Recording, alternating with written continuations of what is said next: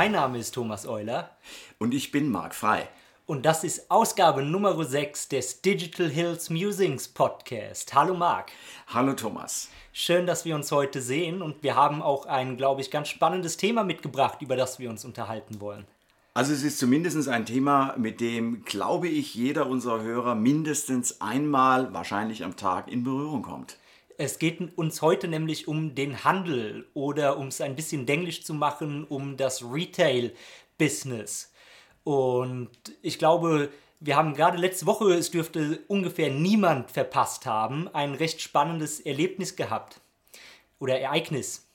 Es war zwar nicht wir, die dieses Ereignis hatten, sondern es äh, trug sich äh, in den USA zu. Aber wir haben es natürlich in den Medien mit äh, Spannung und mit vielleicht auch ein bisschen Überraschung äh, aufgenommen, verfolgt.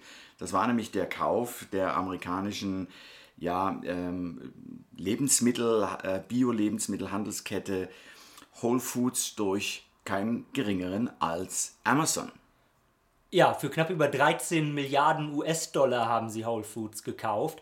Und das Ganze kam erstens sehr überraschend und ist als Nachricht ziemlich eingeschlagen und hat sowohl die versammelte Online-Welt überrascht und zum Nachdenken angeregt, aber selbstverständlich auch den traditionellen Handel, den stationären Handel. Für Whole Foods im Übrigen, das sei an dieser Stelle mal bemerkt, kam es äh, wahrscheinlich weniger überraschend, aber es kam ja, vermutlich rechtzeitig, denn das Unternehmen, das litt doch schon eine ganze Zeit äh, an wirtschaftlichen Problemen und hätte es möglicherweise ohne diese kleine Geldspritze, was man bei 13,7 Milliarden Dollar nicht, vielleicht nicht als klein bezeichnen kann, möglicherweise auch gar nicht überlebt. Ja, kommt aber, drauf an, aus welcher Perspektive. Für Amazon dann doch eher. Portokasse. Ja. Ja, ja aber ich meine, bei all diesen Akquisitionen, das ist ja nicht die einzige Mega-Akquisition, die ähm, Unternehmen aus den USA, vor allen Dingen aus dem Silicon Valley und so, oder sagen wir mal, dieser Internet, äh, dieser, dieser, dieser Unicorns, die das, die das machen, wo man sich natürlich die Frage stellen kann, wofür wird eigentlich so viel Geld bezahlt? Ja, und in dem Fall, glaube ich, ist relativ klar, worum es geht, beziehungsweise ist zumindest auf einem Top-Level relativ schnell klar, worum es geht. Etwas, was bis heute immer noch nicht erfolgreich ins Internet geholt wurde, ist Lebensmittelhandel. Und Lebensmittelhandel ist eine riesige Kategorie global. Ist klar, wir als Menschen müssen alle essen und das im Bestfall jeden Tag. Und aufgrund dieser Tatsache ist das natürlich ein Markt, dem sich Internet-Companies ja letzten Endes seit jeher ähm, oder von dem sich Internet-Companies ein großes Potenzial versprechen, Umsätze zu machen. Jetzt ist die Frage, warum hat das bis dato nicht geklappt? Und ich glaube, wenn man da mal reinblickt, wird ganz schnell klar, Lebensmittelhandel ist erstens logistisch eine sehr, sehr komplexe Angelegenheit, denn es geht im Gegensatz zu unverderblichen Waren, die eben, Bücher beispielsweise, die, die Bücher, Amazon. mit denen Amazon groß geworden ist, natürlich darum, ähm, mit verderblichen Waren zu handeln. Das heißt, man muss in seiner ganzen Logistik, in seiner ganzen Supply Chain ganz anders organisiert sein wenn wir an die Anfänge von Amazon zurückdenken, dann haben sie am Anfang noch nicht mal eine Lagerhaltung gehabt von den Büchern, sondern sie äh, bestellt, wenn bestellt wurde. Ähm, das ist natürlich mit Lebensmitteln nicht denkbar, zumal, und auch das muss man natürlich sagen, wenn ich Lebensmittel kaufe, dann sehr häufig, um einen Ad-Hoc-Bedarf zu befriedigen. Und wenn wir uns überlegen, dass Amazon es jetzt gerade erst schafft, bei unverderblichen Waren uns etwas Same-Day-Delivery oder am gleichen Tag zukommen zu lassen. Oder in einer Stunde oder sogar in einer Stunde, dann ist quasi die Logistikinfrastruktur heute erstmal so weit. Es gibt aber natürlich noch andere Punkte. Ich glaube, äh, hast du schon mal Lebensmittel gekauft online? Ja, äh, allerdings in der Tat keine verderblichen äh, Lebensmittel, sondern meistens äh, Lebensmittel, also bei äh, Shops oder Plattformen wie zum Beispiel Gomundo, die dann bestimmte Spezialitäten mal anbieten, ne, solche Dinge. Äh, man kauft vielleicht auch mal äh, alkoholische Getränke bei Plattformen wie Barfish. Das waren jetzt meine zwei Werbeeinspieler für heute. Ja, ähm, da unbezahlt, unbezahlt, unbezahlt. Wir bekommen kein Geld dafür. genau.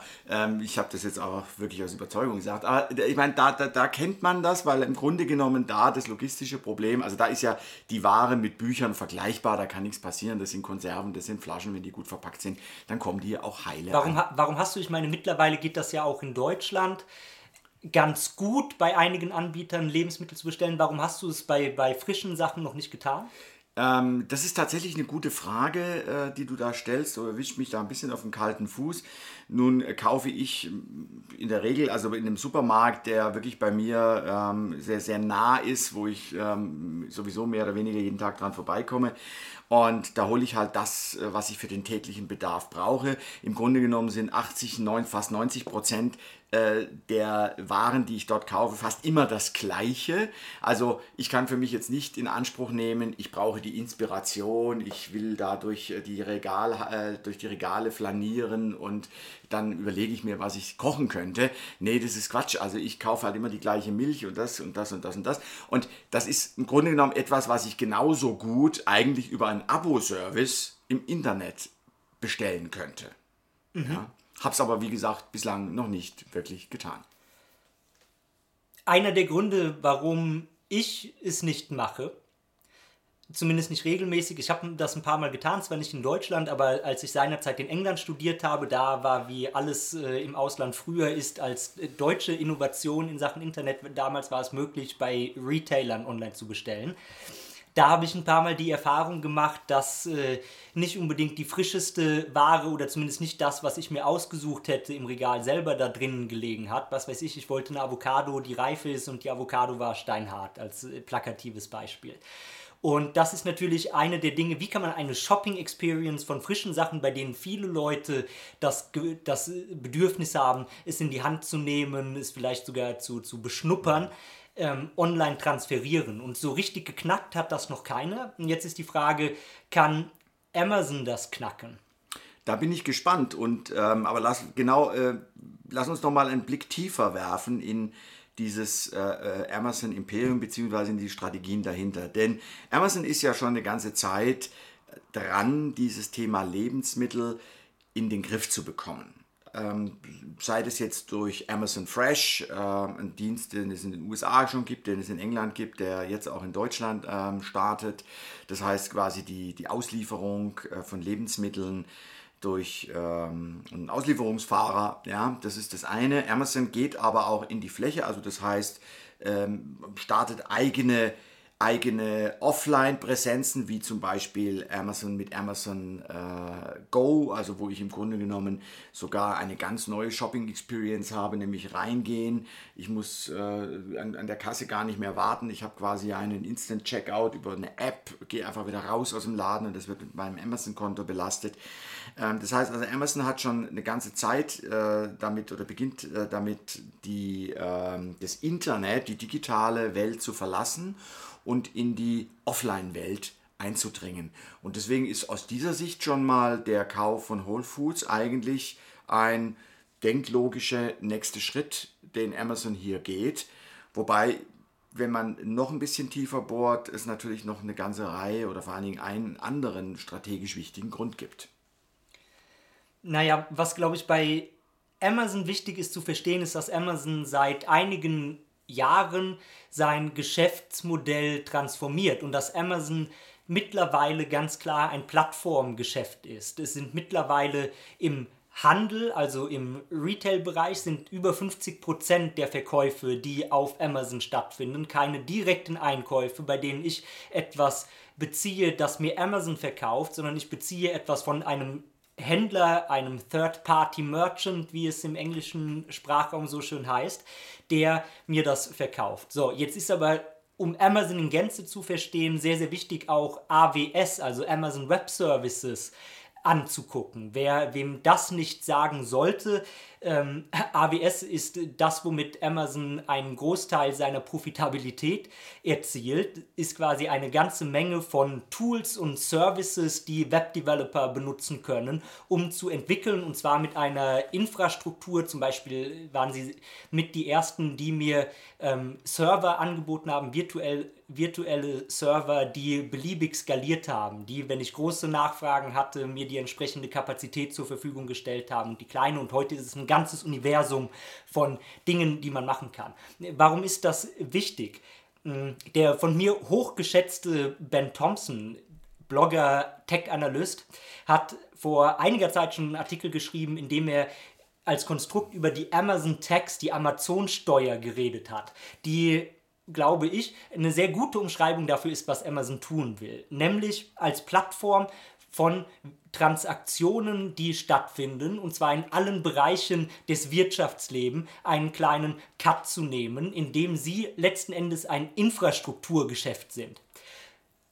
Genau. Und wenn wir jetzt auf Amazon und Whole Foods gucken, dann ist natürlich extrem wichtig zu verstehen, Lebensmittelhandel aus all den Schwierigkeiten, die wir gerade beschrieben haben, ist ein Geschäft, in dem die Infrastruktur maßgeblich ist, um Lebensmittel in der kurzen Zeit von A nach B zu bekommen. Und dabei kann B natürlich der Endkunde sein, aber muss es gar nicht. Und um nochmal kurz bei Thompson zu bleiben, der auch über Whole Foods geschrieben hat, er hat eine, eine Beobachtung gemacht, die für meine Begriffe exzellent ist. Er sagt, naja, wie ist Amazon vorgegangen, sowohl bei der ganzen Retail-Seite, in der es die ganze Logistikinfrastruktur aufgebaut hat. Erstmal im ersten Schritt, um das, was Leute bestellt haben, bei Amazon abwickeln zu können, aber es mittlerweile bereitstellt für andere Händler, die im Internet etwas verkaufen wollen. Bei AWS das gleiche. Amazon hat, jetzt mal ein ganz kleiner Schritt in die Amazon-Historie, Amazon ist als ganz klassische äh, Monolith-Anwendung gestartet, also als eine technische zentrale Plattform. Und irgendwann hat Bezos gesagt, oh, wir müssen das Ganze von der IT-Infrastruktur umbauen und hat dann, wer ein bisschen tiefer in Tech-Themen ist, wird das mitbekommen haben, Amazon so gestaltet, dass alles sehr autarke Teams und sehr autarke Anwendungen, Services sind, ist dann in IT-Sprech ein Microservice, die miteinander verschaltet sind. Und das bietet sich natürlich wunderbar an, um es für die Außenwelt zu öffnen. Und in diesem Zuge hat Amazon dann entschieden, als sie gesagt haben, dass sie diese Struktur umbauen wollen, gesagt, ja, wir machen das so, dass es alle Welt benutzen kann und wir sind unser erster Kunde, so nennt Thompson das.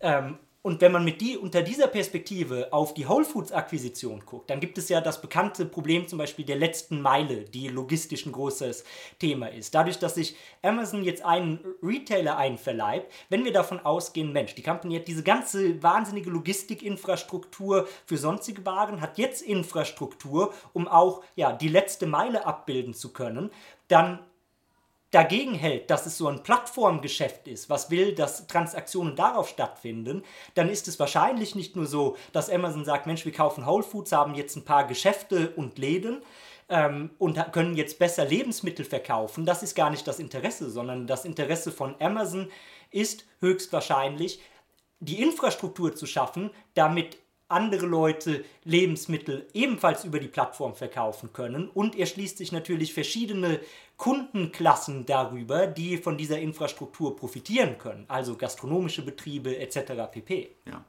Ja, ja, also das ist, das ist völlig richtig. Das ist, ähm, und da muss ich einfach sagen, Jeff Bezos ist für mich einer der intelligentesten Unternehmer, der lebenden Unternehmer, die wir heute haben auf diesem Planeten.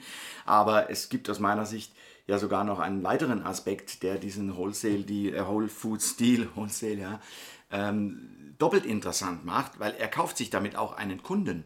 Ja, denn ich sage mal, die Lebensmittel, also jedes Lebensmittelgeschäft wird ja auch beliefert. Das heißt, äh, die Avocado wächst ja dort nicht im Kühlregal, sondern die muss morgens von irgendeinem Unternehmen dorthin gebracht werden. Auch dafür brauche ich eine Infrastruktur, eine Logistikinfrastruktur. Und das ist ja genau das, was äh, Amazon aufgebaut hat und immer weiter aufbaut. Das heißt, auch die Lieferung von Lebensmitteln in die Whole Foods Geschäfte wird über die Amazon-Plattform laufen und damit ist natürlich rein kaufmännisch ein interessanter Effekt, den man äh, ähm, Returns äh, at Scale nennt. Das heißt, ich habe eine Infrastruktur, die ich einmal bezahlt habe, die mich einen hohen, äh, hohe Fixkosten, äh, die hohe Fixkosten generiert. Die kann ich jetzt einfach über unterschiedliche Abnehmer kann ich die skalieren, kann sie monetarisieren und das macht das Geschäft natürlich äh, dann äh, on the long run extrem rentabel und interessant. Ja, absolut. Und das, glaube ich, ist genau die Brillanz, die man ohne Zweifel Bezos zusprechen muss. Ähm, sehr spannende Zeiten. In der Tat. Und ähm, aber ich finde, wie gesagt, also wir wollen ja heute über das Thema Retail sprechen und natürlich ist es so, wenn wir über Retail äh, reden, ich glaube, jedem fällt bei diesem Thema in der Tat sofort erstmal Amazon ein, weil ich glaube, ähm, Amazon ist the king uh, of the road in diesem Business. Und ähm, das bringt äh, zum einen, wenn man äh, Kunde ist, ähm, sehr viele Vorteile mit sich. Ja, denn wenn wir mal anschauen, was Amazon mit, der, mit, mit Amazon Prime geschaffen hat, dann ist es ja etwas, wo ich heute als Kunde sagen muss, das ist ja so fantastisch, das hätte ich mir ja vorher gar nicht vorstellen können, dass es das gibt. Es setzt natürlich auf der anderen Seite den nicht-Amazon Retail unter einen massiven Druck. Denn ich habe eigentlich die äh, Wahl, ich kann entweder mich mit Amazon verbünden und kann diese Plattform nutzen oder ich muss einfach damit rechnen, dass ich kaputt gehe. Hey, also ich glaube, man kann heute die vielleicht etwas ketzerische Frage durchaus berechtigt stellen, ob es heute Sinn macht, mit Amazon in Wettbewerb zu treten oder ob das keinen Sinn macht. Ich glaube, da gibt es keine pauschale Antwort für, weil, man, weil das durchaus noch kategoriespezifisch ist. Ähm, auf der anderen Seite, dadurch, dass eben Amazon sich als Infrastrukturbusiness in allererster Linie versteht, gibt es ja auch nicht zwingend eine Notwendigkeit dafür. Oder umgekehrt, wenn ich mit Amazon in, in Wettbewerb treten will, dann mache ich das nicht, indem ich sage, ich baue einen netten Online-Shop auf, weil das nicht das Geschäft von Amazon in allererster Linie ist, sondern Amazon hat die ganze notwendige Infrastruktur, um Online-Handel zu betreiben und das weltweit am besten. Und wenn wir uns anschauen, bis hin in Indien, wo sie, weil das Straßennetz und das ganze Logistiknetz dort anders äh, funktioniert, wo sie gleich ihre eigene Flotte aufgemacht haben und schon seit letztem Jahr oder seit zwei Jahren viele Logistikunternehmen vom Stile eines UPS oder DHL ebenfalls zittern, weil auch dort Amazon selber investiert. Das muss man sich alles vor Augen führen. Gleichzeitig als Natur der Plattform, wenn ich heute ein Produkt habe und es verkaufen möchte, steht mir ja die Wahlfreiheit zu, auf Amazon das Ganze zu verkaufen. Das ist richtig. Ähm, wobei diese, dieses Thema Logistik oder Logistikinfrastruktur ist ja nur eine Seite der Medaille. Was Amazon vor allen Dingen aus meiner Sicht unschlagbar macht und deswegen, also man müsste mit dem Klammerbeutel gepudert sein, äh, wenn man äh, zumindest in der westlichen Welt, wir haben ja in der östlichen Welt mit Alibaba durchaus einen ernstzunehmenden Konkurrenten, aber äh, in unserer westlichen Hemisphäre da müsste man schon mit dem Klammerbeutel gepudert sein, wenn man sich ernsthaft mit ähm, Amazon anlegen möchte. Zumindest wenn es um den Massenmarkt geht.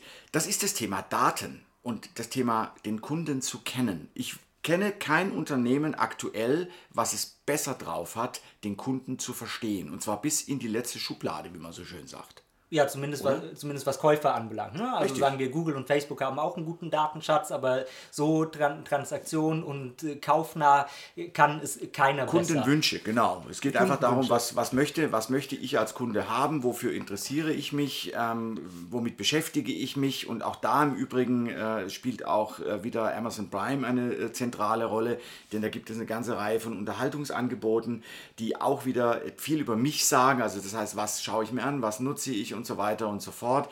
Ähm, also all das sind ja Dinge, die es äh, Amazon ähm, ermöglichen, mich als Kunden zu verstehen und im Grunde genommen eigentlich schon, bevor ich es selber weiß, mir sagen zu können, also das ist im Moment noch Zukunftsmusik, aber da wird die Reise hingehen, was werde ich morgen wollen? Was ja. möchte ich gerne haben? Beziehungsweise gab es kürzlich ähm, Berichterstattung darüber, dass Amazon mittlerweile durchaus Algorithmen hat, die Predictions, Vorhersagen darüber machen, was Kunden haben wollen und auf dieser Basis schon anfangen, Sachen in gewisse Regionen zu übertragen, äh, zu bringen, also physisch dort zu stationieren, damit sie schneller ausgeliefert werden können. Ähm, also keine ferne Zukunftsmusik. Was interessant ist, ist, wozu werden diese Daten benutzt, weil Daten alleine sind schön und gut, aber was Amazon sehr geschickt beherrscht, ist die Daten über mich dazu zu benutzen, meine Customer Experience, meine Nutzererfahrung so zu gestalten, dass sie ihresgleichen sucht. Und es gibt tatsächlich für meine Begriffe niemanden weit und breit, der es geschafft hat, eine entsprechende Customer Experience für Online-Shopping aufzubauen mit allem drum und dran, weil nochmal dazu gehört eben mehr als nur eine nette Shop-Oberfläche zu haben. Dazu gehört natürlich zum einen das ganze Recommendation- und Empfehlungsbusiness. Zur Customer-Erfahrung gehört aber natürlich auch das ganze drumherum von eben solche Späße wie Same-Day-Delivery ähm, oder zumindest am nächsten Tag als Prime-Kunde kostenfrei eine Lieferung zu bekommen. Ähm, mittlerweile wird Amazon von vielen Leuten als die bevorzugte Suchmaschine für Produktsuchen benutzt. Warum? Weil sie wissen, hey, in dem Moment, wo ich etwas einkaufen will, bei Amazon habe ich die höchste Wahrscheinlichkeit, es zu finden, auf der einen Seite. Und auf der anderen Seite ist es sehr komfortabel, insbesondere wenn ich Prime-Kunde bin. Und das Prime-Programm besteht ja aus mehreren Komponenten und das ist vielleicht ein ganz guter Brückenschlag zu einem Thema, das mir in diesem Handel, Online-Handel, Kontext sehr, sehr wichtig ist, über das ich auch geschrieben habe. Erst bei mir auf Attention Economy, jetzt ist auch dieser Tage eine deutsche Variante bei T3N erschienen. Das packen wir dann als Links noch in die Show Notes. Da habe ich über Relevanz oder Optimieren eines Geschäftes für Relevanz gesprochen. Und was ich damit meine, ist, wenn wir einmal in die Historie von Handel zurückgucken, also stationärer Handel in der physischen Offline-Welt, dann war der entscheidende Faktor eine flächendeckende Verfügbarkeit von, wenn ich Hersteller eines Produktes bin, meiner Produkte oder wenn ich Händler bin, eben ein möglichst flächendeckendes äh, Netz von Filialen zu haben. Als Kunde, wie du es eben wunderbar beschrieben hast, bist du ins Geschäft gegangen, weil es in deiner Nähe war. Das heißt, eine langanhaltende Kundenbeziehung konntest du dir aufbauen als Händler, letzten Endes dadurch, dass du da warst. Und dann hattest du im Idealfall noch ein Sortiment, das dem entsprochen hat, was der Kunde wollte. Aber wenn du diese zwei Bedingungen erfüllt hast, ähm, dann konntest du ein erfolgreiches Geschäft machen. Online funktioniert das natürlich nicht so. Geografie ist kein Schlüsselkriterium mehr. Um Verfügbarkeit geht es nicht mehr. Damit kannst du nicht gewinnen. Es ist super, super einfach heutzutage, zumindest im Vergleich zu der Welt früher, dein Produkt global zu distribuieren. Damit gewinnst du nicht mehr. Du gewinnst damit, dass du eine möglichst große Anzahl von Kunden hast auf der einen Seite und treue Kunden, also eine langanhaltende Beziehung etablieren kannst mit den Nutzern.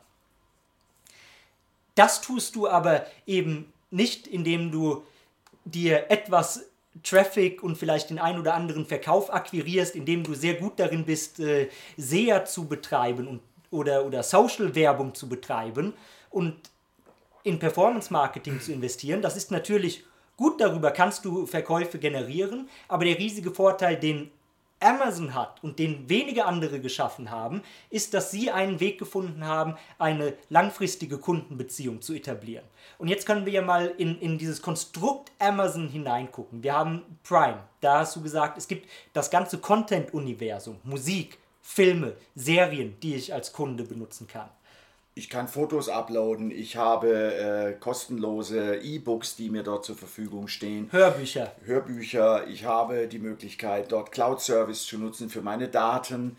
Und ich habe dort beispielsweise auch einen Dienst, der in Kürze starten würde, zunächst in den USA, so etwas wie Amazon Wardrobe, wo ich einfach ein Set von Klamotten mir nach Hause schicken lassen kann. Die, die, die Rücksendekartons sind alle schon vorbereitet, ich kann das gemütlich ausprobieren und je mehr ich davon kaufe, umso geringer wird der Preis. Also ich kriege zusätzliche Rabatte. Das heißt, was hier entsteht, ist, dass äh, du sprichst ja von Relevanz und ich finde, das ist eigentlich auch tatsächlich das, wenn wir jetzt gleich mal über andere Retailer sprechen, äh, wo es da eben mangelt. Es ist genau diese Relevanz, die mich an dieses Amazon-Ökosystem bindet. Und ich bezahle einmal im Jahr eine Gebühr und wenn ich die bezahlt habe, dann kriege ich eben, äh, wie gesagt, entweder Same Day oder innerhalb von einer Stunde meine Sachen geliefert. Da gucke ich gar nirgends anders mehr. Ja, und aber das Interessante ist ja, dass um diese Relevanz zu erzeugen, Amazon quasi ein ganzes Universum rund um sein Inventar kreiert hat. Und das Inventar alleine ist austauschbar. Das kann im Zweifel jeder so anbieten. Es kann nicht jeder so delivern, das ist ein ganz großer Unterschied. Aber eben die massiven Investitionen in Content, die die Plattform gemacht hat und eben übergeordnet in eine formidable User Experience sind es die Amazon dazu machen, dazu, oder an den Punkt zu bringen, dass er für mich als Online-Shopper die erste bevorzugte Destination ist, die ich frequentiere. Und jetzt ist Amazon in der glücklichen Lage, ähm, eben über die Größenordnung und über den, die Kapitaldecke zu verfügen, das machen zu können. Das kann natürlich nicht jeder Händler. Aber ich glaube, dieser Gedanke von, wie kann ich Relevanz erzeugen, ist sehr, sehr wichtig. Aber was der Amazon-Case oder auch die von anderen Online-Händlern, die das gut machen. In meinem Artikel rede ich zum Beispiel auch über ähm, Subscription Services wie den Dollar Shave Club. Ähm, oder hier in Deutschland wäre das Pendant dazu Morning Glory, in der, wo ich ein Rasierklingen-Abo abschließe. Ein anderes Beispiel sind die ganzen Lebensmittel-Delivery-Services vom Schlage eines Blue Aprons, die zwar ihre ganz eigene Problemstruktur als Geschäft haben, ähm, die aber zumindest vom Grundkonstrukt her natürlich auch dadurch, dass sie Abos verkaufen, eine langfristige Beziehungen herstellen wollen und relevant sind. Und was ich in meinem Artikel geschrieben habe, ist, naja, der, der, Clou, den sie haben, ist, sie erzeugen eigentlich Relevanz dafür, dass sie, sie verkaufen ja Commodities, vollkommen austauschbaren Waren wie Rasierklingen, für die sich niemand wirklich interessiert. Was ist die bestmögliche Nutzererfahrung für sowas? Du bekommst es und musst nicht mehr darüber nachdenken. Es ist einfach da und vielleicht ist es noch nett verpackt, sodass du jedes Mal ein bisschen Spaß hast, wenn du es auspackst. Was ich war mal Morning Glory Kunde, als ich mich noch rasiert habe, regelmäßig. Ähm, damals äh, ne, immer nett verpackt, das hat also durchaus zur Kundenerfahrung dazugehört, irgendein Gag, der dabei war. So, diese Erfahrung ist auch etwas, wie du Relevanz erzielen kannst. Und so gibt es verschiedene Methoden. Aber wenn ich heute Händler aus der alten Welt bin und mit einer Logik von Verfügbarkeit darauf gucke, wie ich erfolgreich bin, dann habe ich ein großes Problem, weil das nicht mehr der entscheidende Wettbewerbsvorteil ist.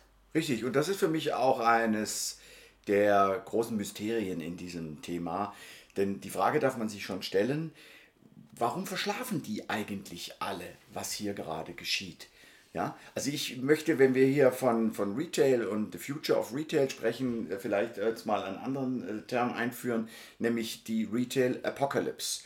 Und äh, ich glaube schon, dass es ganz viele Händler geben wird und ich glaube, es sind vor allem die Großen, die in den nächsten Jahren einfach verschwinden werden und zwar mangels Relevanz. Du hast es vorhin sehr gut aufgedröselt, was ist eigentlich heute entscheidend dafür, dass ich als Händler eine Überlebenschance habe. Und es ist sicherlich eben nicht die Verfügbarkeit der Ware, und es ist auch nicht, und darauf die meisten, also wenn wir jetzt mal hier in Deutschland schauen, die meisten Händler fokussieren sich genau auf dieses Thema, nämlich der Preis. Der ist es nicht. Und wenn wir jetzt mal das Gegenteil einer positiven Customer Experience uns anschauen äh, im Bereich Lebensmittel, dann ist es für mich in Deutschland Aldi. Ja, also Aldi tut ja alles, dass man keine positive Customer Experience hat. Ich gehe da rein in den Laden, das Zeug ist meistens noch in irgendwelchen Kartons drin.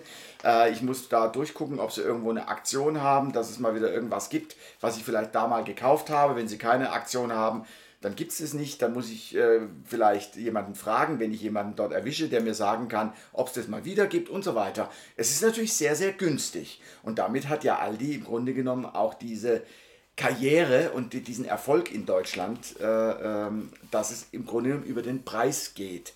Aber es ist eben keine positive Customer Experience.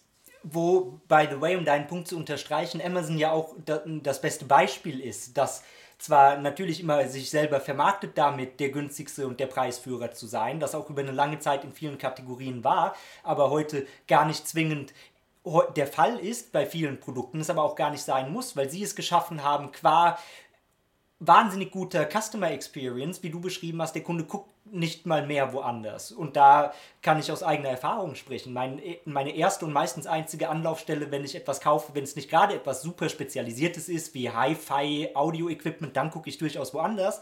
Aber bei so den allermeisten Dingen, die man als Gebrauchsgut, als, als ähm, wie sagt man, ja, egal, Gebrauchsgut ist verständlich. Einkauf im Alltag gucke ich bei Amazon und das geht mittlerweile 300 Millionen Leuten weltweit ähnlich. Genau. Aber ich würde gerne, lass uns nochmal auf, äh, weil wir jetzt sehr viel über Amazon gesprochen haben, äh, zu Recht, wie ich denke, weil, wie gesagt, dieses Unternehmen einfach alles, und ich meine wirklich alles, richtig macht. Ähm, lass uns mal drauf schauen, was die anderen nicht tun und warum sie es nicht tun und was sie tun könnten. Ich möchte mal ein anderes Beispiel aus meinem, ähm, ja, ich sage es nochmal, Konsumleben bringen. Äh, ich kaufe meine Drogerieartikel des täglichen Bedarfs. Also man spricht ja hier von Low-Involvement-Artikeln, weil man sich da nicht lange Gedanken drüber macht, welches Shampoo und welches Duschgel und so weiter man verwendet. Kaufe ich aber regelmäßig bei DM. Das ist schon wieder eine Werbebotschaft.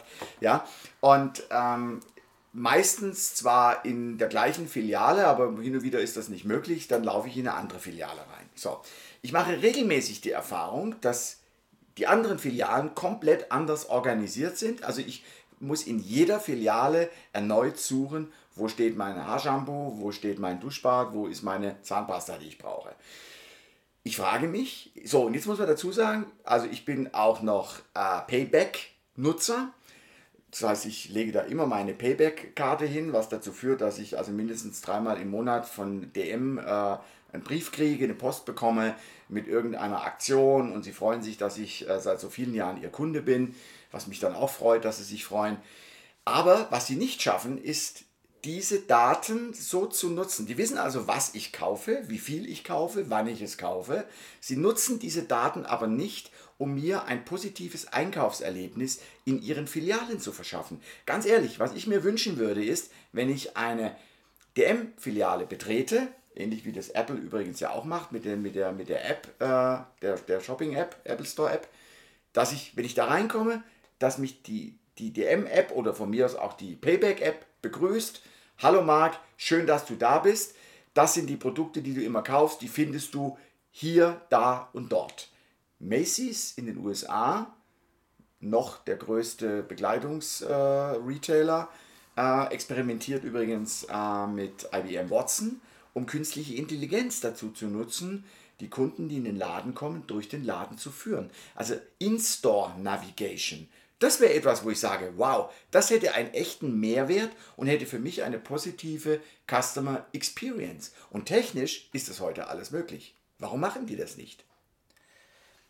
Kann ich dir jetzt im Fall von DM nicht beantworten. Ich glaube, Experience ist für den Offline-Handel ein sehr zentrales Schlüsselwort, weil genau darum wird es in der Zukunft gehen. Wie kann man Erfahrungen schaffen, die so gut für seine Kunden sind, ähm, dass ich überhaupt noch den stationären Handel bemühe. Ich glaube, das hat einerseits auch etwas zu tun mit Inventar, also alles, was so gerade unverderbliche Schnelldreher sind, ähm, aller Mediamarkt, viele Elektronikartikel, ähm, ist eine Kategorie, von der ich glaube, dass sie immer weiter in Online ab driften wird. Außer ich habe vielleicht einen exorbitant guten Service und eine exorbitant gute Beratung. Und ich glaube, es sind solche Beispiele, die technologischer Natur sind, wie du sie gerade genannt hast, von In-Store Navigation und Co.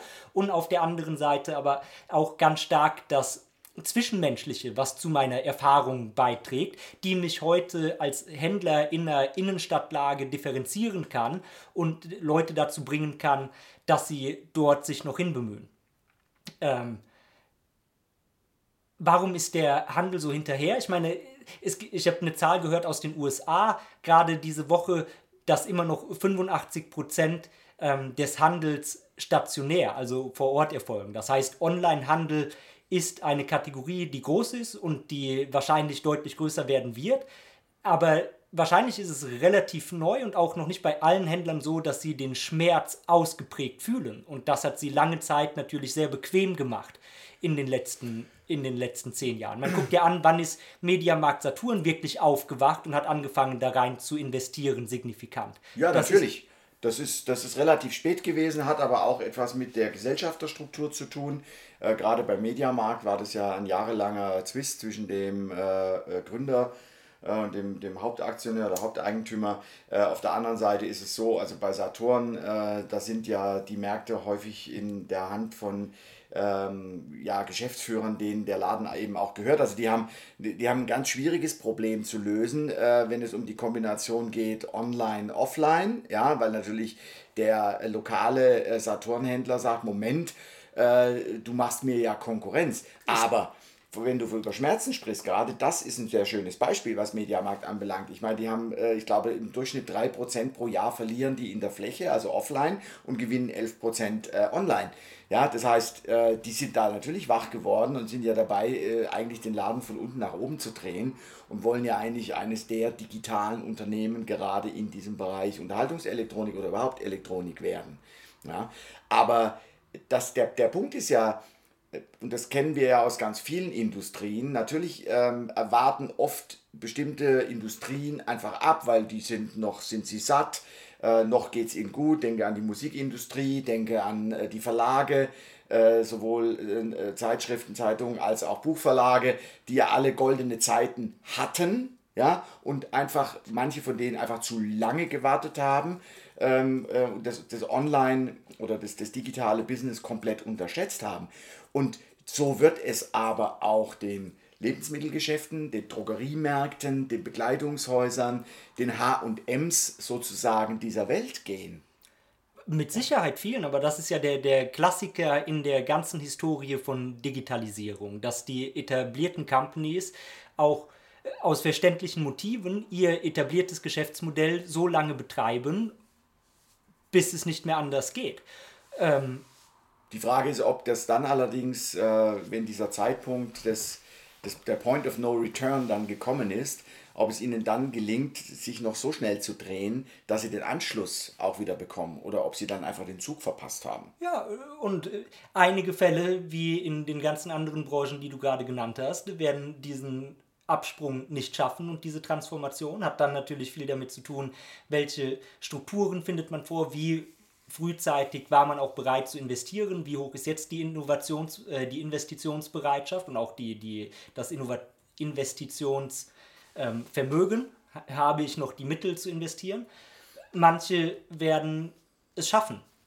Ja, manche werden es schaffen und schau dir mal zum Beispiel Rewe an, also die ja sehr viel Geld in Rewe Online stecken, obwohl der Online-Lebensmittelhandel ähm, also in im, im, niedrigen einstelligen Bereich zum Gesamtergebnis beiträgt.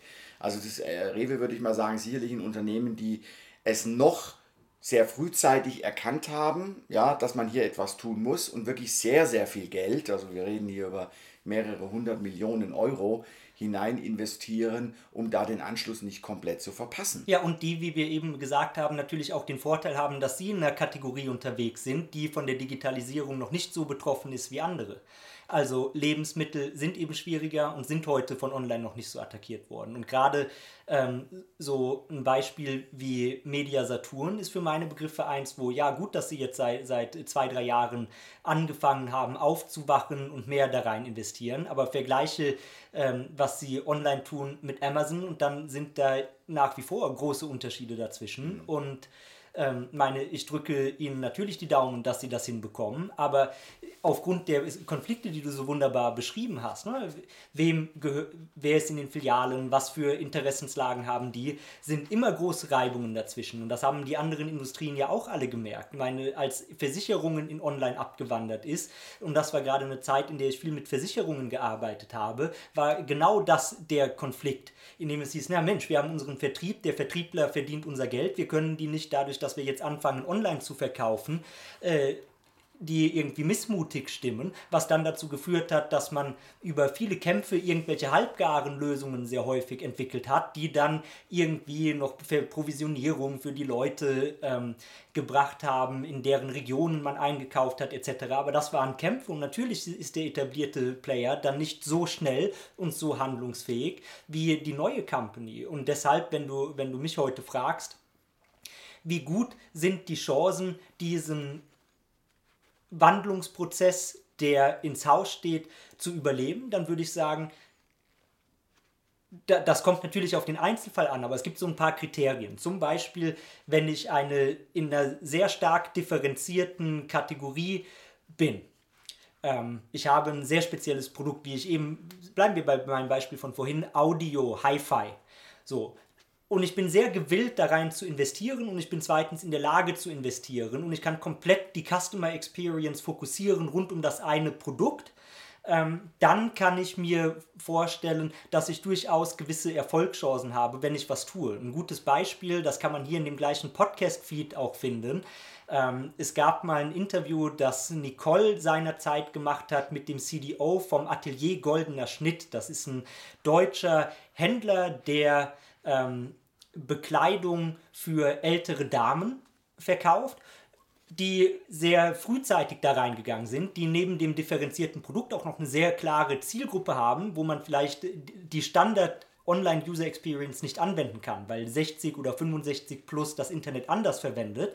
Und das sind dann so Cases, wo ich sage, da sind vielleicht gute Chancen, ähm, etwas zu machen. In anderen Fällen sieht es ganz, ganz finster aus. Also, ähm, wie gesagt, äh, du hast, äh, wir haben vorhin über das Mediamarkt-Beispiel äh, gesprochen und ich wage da keine Prognose. Äh, mein Mediamarkt versucht es im Grunde genommen, die, äh, die Klammer zwischen äh, Online und Offline äh, so zu nutzen, dass sie eben sagen, ich kann Dinge, die ich online kaufe, kann ich auch offline, wenn ich ein, ein Problem habe, eine Garantie habe, was auch immer, ich kann in jeden äh, Mediamarkt damit gehen, da wird mir geholfen, egal wo ich es gekauft habe, ich kann es auch zurückgeben, also all diese Dinge. Man versucht im Grunde genommen, sagen wir mal, die stationäre Präsenz hier zu nutzen. Aber wie gut klappt denn sowas in so einer Kategorie? Ich frage mal ganz ketzerisch nach, weil wie groß ist der Vorteil davon? Was macht Amazon? Du hast gerade dieses Wardrobe-Beispiel beschrieben. Da komme ich gleich die Box für die Retournierung mitgeschickt und kann es zurückgeben. Was deutlich einfacher ist, als in den Mediamarkt fahren zu müssen, um es dort zurückzugeben. Ähm, das ist absolut richtig. Und ich glaube, diese Verschränkung von stationärem Handel, das ist vielleicht im, im Lebensmittelgeschäft nochmal eine, eine Sache, die da besser funktionieren kann, weil es da eben um frische Produkte, um häufig was gibt, was ich äh, in der Arbeit noch bestelle und dann auf dem Nachhauseweg abhole. Aber bei technischen Produkten ist es ja meistens nicht so, dass ich unbedingt für abends noch was brauche. Und wenn, dann sind die Lagen auch andere. Wenn ich in meinem Supermarkt um die Ecke in meiner Wohngegend abholen kann, ist ja was anderes, als nochmal in die Innenstadtlage in den Mediamarkt fahren zu müssen. Also heißt, ich bin, was, was diese Lösungen anbelangt, häufig eher skeptisch und glaube nicht, dass das das ist, worüber man im Handel gewinnen wird. Das glaube ich auch. Also, das, wie gesagt, das um das nochmal auszuführen oder daran anzuknüpfen, ich glaube, dass das Massengeschäft, der Weg ins Massengeschäft, der ist zu. Dieses Geschäft wird in, unserer, äh, in unserem Breitengraden in der westlichen Welt von Amazon dominiert. Aber das heißt ja Und nicht, by the way, das heißt einfach, wenn ich heute im, ein Produkt für den Massenmarkt habe, dann ist vielleicht meine Kernkompetenz der Zukunft ähm, Amazon als Plattform sehr, sehr gut zu beherrschen. Da, da gibt es ja heute auch ein ganzes Ökosystem von Verkäufern, die bis hin zu ihren hochspezialisierten Blogs, wo es darum geht, okay, wie kann ich automatisch einen Algorithmus dafür einsetzen, mein Pricing auf der Plattform zu ändern und so weiter. Also da das ist ja eine Kompetenz für sich, ein sehr erfolgreicher Amazon-Händler zu sein. Und das ist ja durchaus ein Weg. Also das heißt, Amazon ist ja nicht der zentrale Verkäufer, sondern ist im Zweifel für manche Anbieter ein Handwerkszeug. Ich kann natürlich, äh, ich kann Marketplace-Händler werden und kann jetzt mal jenseits der Kritiken, die es ja da zu dem Thema auch gibt, da wollen wir jetzt gar nicht tiefer drauf einsteigen, aber äh, kann natürlich diese Plattform eben als, äh, als, als, als Sprungbrett nutzen, um darüber mein Business zu machen. Wenn ich jetzt allerdings die, mir die stationären Händler anschaue, dann haben die aus meiner Sicht eigentlich ähm, einen ganz anderen Weg, den sie gehen sollten, nämlich Go Niche.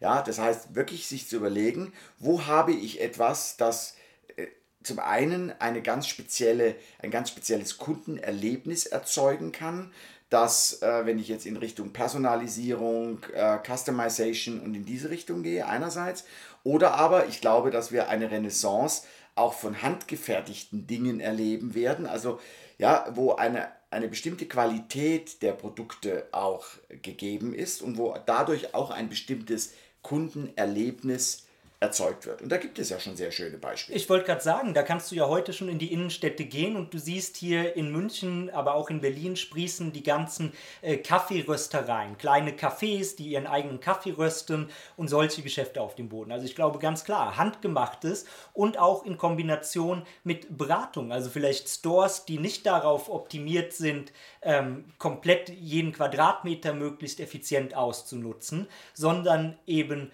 über eine Beratung kombiniert vielleicht auch mit anderen Erlösströmen, die ich in meinem, in meinem Geschäft habe, die nicht nur der Verkauf von Produkten sind, ähm, darüber ein Paket zu schnüren, was Leute motiviert, a, dahin zu kommen und zweitens wiederzukommen. Das ist, das ist eine Möglichkeit.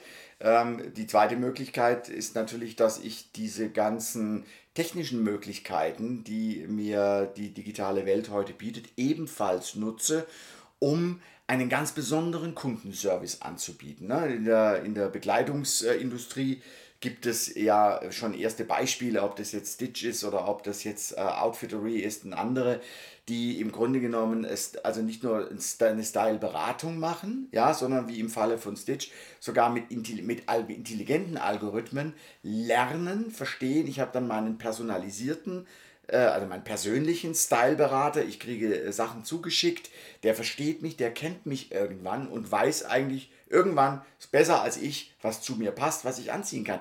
Und das sind dann Dinge, die differenzieren mich, die heben mich dann als, ja, sagen wir mal, als Specialist aus dieser Masse, aus diesem großen, äh, ich sage jetzt mal, Amazon ähm, äh, ähm, heute noch Amazon-Ökosystem heraus und geben mir dann in dieser Nische eben auch die Chance, tatsächlich dort auch Business zu machen. Die Frage ist allerdings, wie lange noch? Ja.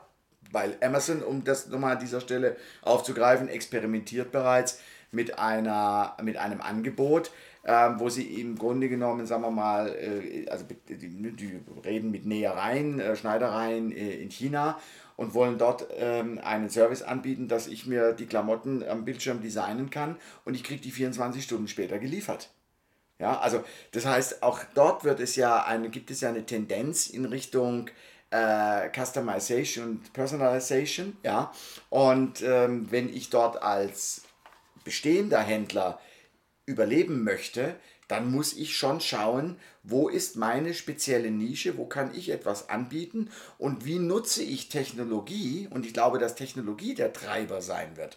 Also ich erinnere nochmal an mein äh, vorhin erwähntes äh, Drogeriemarktbeispiel, ja, wo ich mir das also wirklich wünschen würde, dass Technologie mir dort hilft, mein Einkaufserlebnis zu verbessern.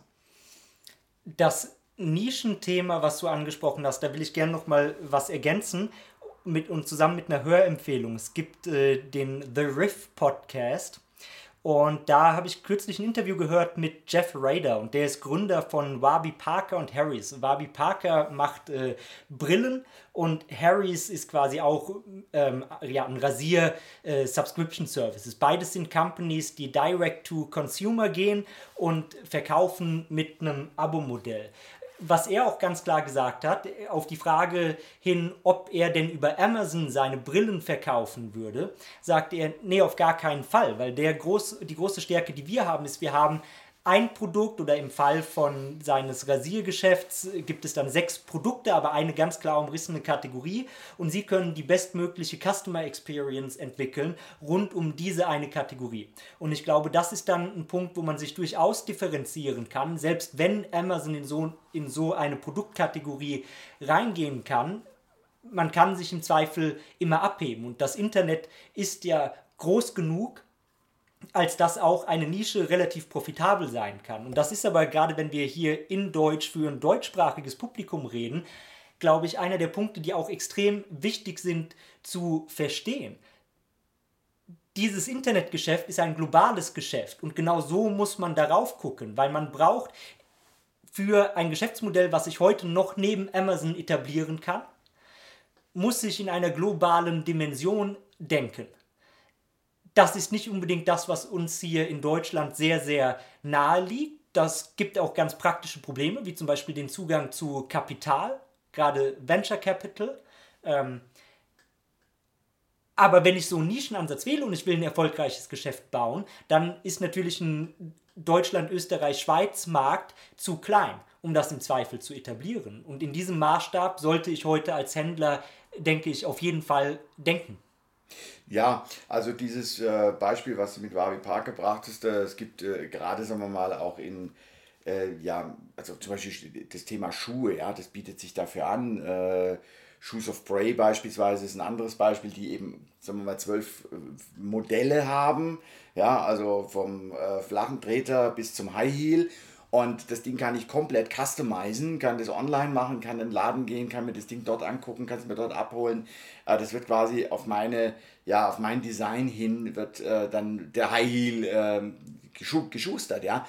Ähm, also ich glaube schon, dass es für Nischenanbieter auch ein Geschäftsmodell gibt, das nicht zwingend global sein muss, wenn ich eben diese Offline-Welt aktiv mit einbeziehe. Wenn ich sage, ich schaffe in der Offline-Welt ein spezifisches Kundenerlebnis, du hast vorhin das Beispiel mit den Kaffeeröster reingebracht, ja, dass äh, es eben nur dort gibt, dass es, dass also dann auch wenn ich in diesen Laden komme, mir dort ganz spezielle ähm, Erlebnisse vermittelt. Na klar, ja? na klar, aber das ist natürlich, wenn ich, wenn ich heute etwas im Offline-Handel tun will und das ist immer, das heißt dann immer so ein bisschen despektierlich ein Lifestyle-Business, also ein Unternehmen, was vielleicht weder die, die Aspiration noch die Chance hat, äh, zu einer wahnsinnig erfolgreichen Company zu werden ähm, dann ist das natürlich ein valider Weg. Und ich glaube, für alle Leute, die heute im stationären Handel sind, ist auf jeden Fall die Herausforderung, umzudenken und zu, die Frage zu stellen, was will ich machen? Ähm, es kann natürlich kombinierte Modelle online und offline geben. Da gibt es mit Sicherheit den ein oder anderen Ansatz, der funktionieren mag. Ne? Gerade im Lebensmittelgeschäft bin ich da relativ optimistisch. In anderen Kategorien, wie ich eben gesagt habe, nicht ganz so optimistisch, dass das die Lösung ist. Ähm, dann glaube ich, muss ich aber in meinen Flächen einiges verändern und in meinen Konzepten, die ich dort vor Ort fahre. Aber äh, wenn ich jetzt spezifisch über Online nachdenke und da über Nischenmodelle, dann glaube ich, muss man auf jeden Fall global agieren und global denken, von Anfang an. Also das ist quasi so an Startups der Advice. Gut, also online, das ist klar, da sind wir uns einig, online ist immer ein globales Geschäft. Äh, das ist ein Skalengeschäft und äh, das funktioniert einfach nur global.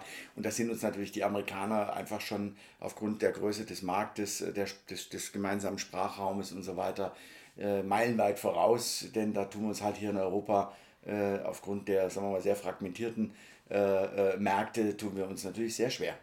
Ja, definitiv. Und, und auf der anderen Seite, man muss ja, man muss ja fairerweise sagen, was dann der, der Amerikaner gerne unterschätzt, ist, dass lo lokale Märkte durchaus ihre spezifischen Eigenheiten haben und nach anderen Maßstäben funktionieren. Die Frage ist nur, wozu kann das führen? Kann das dazu führen, dass sich hier ein Geschäft aufbaue im deutschsprachigen Raum, was dann gekauft wird von einer großen amerikanischen Company, die hier in den Markt will, das kann funktionieren. Aber wenn ich von hier etwas aufbauen will, das das Potenzial hat, als eigenständiges Geschäft über lange Zeit zu funktionieren, dann muss ich Sprachbarrieren eindeutig überwinden und muss dann vielleicht auch nach dem deutschen Raum direkt versuchen, den angelsächsischen gigantischen Markt zu, zu, äh, anzugehen.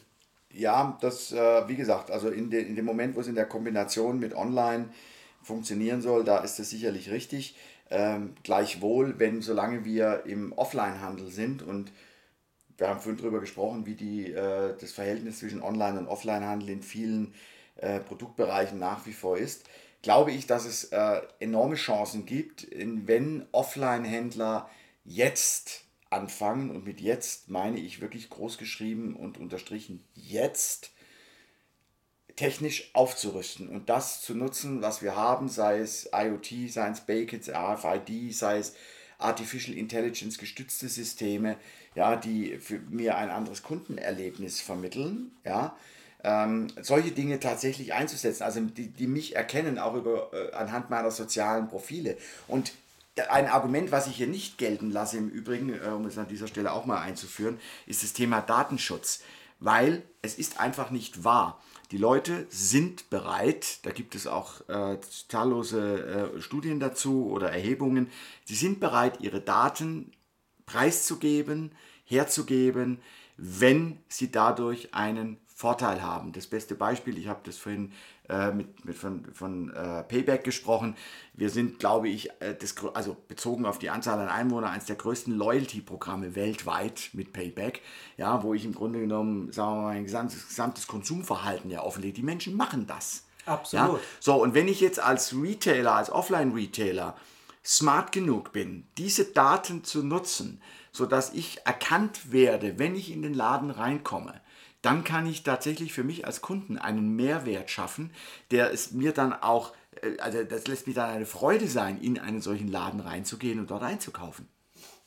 Ja, und, und aber wie gesagt, das in Kombination mit vielleicht auch ganz anderen Konzepten. Zum Beispiel, ich habe jetzt leider nicht griffbereit Zahlen über die Company, aber was ein sehr interessantes Konzept ist, ist Kochhaus die mittlerweile zumindest in Deutschland einige Filialen haben. Und was machen die? Die verkaufen ähm, Rezepte und die Zutaten dazu, wenn man so will. Das heißt, ich äh, kann in das Geschäft gehen und bekomme dann vorportioniert alle Bestandteile zu einem Rezept, das da am Counter steht. Ist eine ganz andere Art und Weise, auf Lebensmittelhandel zu gucken und eine sehr smarte, was so eine urbane Käuferschicht anbelangt, die ein rasantes Leben lebt, die vielleicht trotz alledem Wert auf gutes Essen legt und ich gehe dann ähm, kurz vor Feierabend nochmal da rein und kaufe das. Ist als Retail-Konzept vollkommen anders als Aldi, über die du eingangs auch gesprochen hast und gerade deshalb aber glaube ich eine Lösung, die natürlich in diesem Modell auch nur stationär funktioniert, sich aber auch maßgeblich unterscheidet von dem, wie man früher über Lebensmittelhandel nachgedacht hat. In der Tat. Und das sind genau die Konzepte, die es braucht. Und äh, wie gesagt, da gibt, es, da gibt es ja eine Reihe von äh, Unternehmen, die das mittlerweile, teilweise sind die auch in den USA, äh, äh, machen, also wo ich im Grunde genommen äh, bis dahin, dass ich sage, ich, ich verbinde beispielsweise eine Art Social Club mit dem, mit dem Geschäft, sodass ich dort auch besondere Events habe, dass ich vielleicht sogar eine Mitgliedsgebühr bezahle, um dort überhaupt reinzukommen, ja, um das Ganze auch, sagen wir mal, so ein bisschen exklusiver zu machen. Ja, ja also da gibt es äh, super, super spannende Konzepte und die basieren aber alle auf dieser Grunderkenntnis, die du vorhin, äh, Thomas, ja auch äh, hier ins äh, Spiel gebracht hast, dass es eben nicht mehr darum geht, die, die Waren verfügbar zu haben zu einem günstigen Preis, sondern es geht immer um Erlebnis. Ja, es geht immer um einen Mehrwert. Also es geht im Grunde genommen, wenn man genau nimmt, eigentlich um die Übertragung des Amazon Prime Prinzips in die Offline-Welt. Denn Amazon Prime macht auch ganz viel außenrum, ja, was es für mich super attraktiv macht, Amazon Prime Kunde zu sein oder diese, diese Jahresgebühr da zu bezahlen.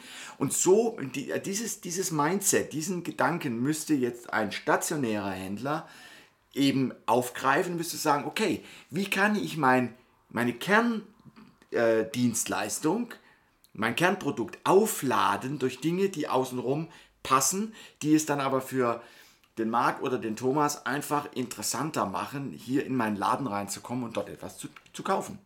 Ja, wobei, was dann ganz wichtig ist, ich glaube, das funktioniert nicht wenn ich nur über das Produkt und die Experience alleine nachdenke, sondern ich muss zwingend auch über mein Geschäftsmodell nachdenken. Also warum funktioniert heute stationärer Handel so, wie er funktioniert? Warum ist ein Aldi so, wie er ist? Es geht letzten Endes um die optimale Ausnutzung von Fläche, um mein Inventar zu verkaufen, weil ich die hohen äh, entweder Fixkosten, wenn ich meine Immobilie kaufe, habe oder hohe Mietkosten, die ich zu decken habe. So, und dann habe ich meine Produktkosten und muss irgendwie verkaufen. Das heißt, letzten Endes geht es darum, um möglichst viel auf möglichst wenig Fläche zu verkaufen. Logischerweise. Wenn das mein Geschäftsmodell ist, dann können wir viel von guten Erfahrungen und tollem Service reden, insbesondere auch vor dem Hintergrund, naja, wenn ich jetzt die beste Beratungsexperience mache, der Kunde geht raus und kauft dann online, was ja auch zu Genüge passiert, ähm, dann habe ich nicht gewonnen. Das heißt, auf de der zweite Layer sind so Cases, wie du gerade gesagt hast, ja, gibt es vielleicht einen Social Club, kann ich irgendetwas darum herum machen, was mir andere Erlo Erlösströme eröffnet, jenseits des Verkaufs meines einen Produktes. Auch darüber, glaube ich, muss man zwingend nachdenken, ähm, weil, naja, es gibt nicht nur einen Hebel, sondern man muss schon ein integriertes System bauen als Händler. Genau. Und, und das wenn, sieht anders aus als das, was wir in der Vergangenheit hatten. Genau. Und wenn das dann Geschäftsmodelle sind, die relevanzbasiert sind, ja, dann denke ich mal, haben die äh, haben auch hier bestehende Händler die Chance, aus dieser Retail Apocalypse zu entkommen und eine Future of Commerce draus zu machen. Drücken wir Ihnen die Daumen, oder? Ja, Marc, super. Dann würde ich fast sagen, für heute ähm, haben wir wieder eine Podcast-Ausgabe mehr aufgenommen. Genau, es ist auch Zeit. Wir müssen, glaube ich, bevor die Läden schließen, noch zum Einkaufen gehen. Korrekt. Insofern noch ganz kurz der Service-Hinweis. Wer uns folgen will, der kann diesen Podcast natürlich auf iTunes abonnieren. Wir freuen uns auch immer über Bewertungen und Kommentare. Natürlich positive im Bestfall. Auf Soundcloud könnt ihr uns auch finden. Sucht einfach nach Digital Hills Podcast, dann findet ihr uns. Und ihr könnt natürlich auch uns gerne folgen. Wir sind auch immer offen für Dialog. Marc, vielleicht magst du einen Twitter-Handle noch kurz teilen mit der Welt da draußen? Ja, das ist ja so umständlich. Das ist Marc mit C unterstrich F. Und ich bin Thomas E. in einem durchgeschrieben. Ähm, meldet euch gerne, stellt Fragen. Wir kommen auf euch zurück. Macht es gut. Wir freuen uns. Danke und tschüss.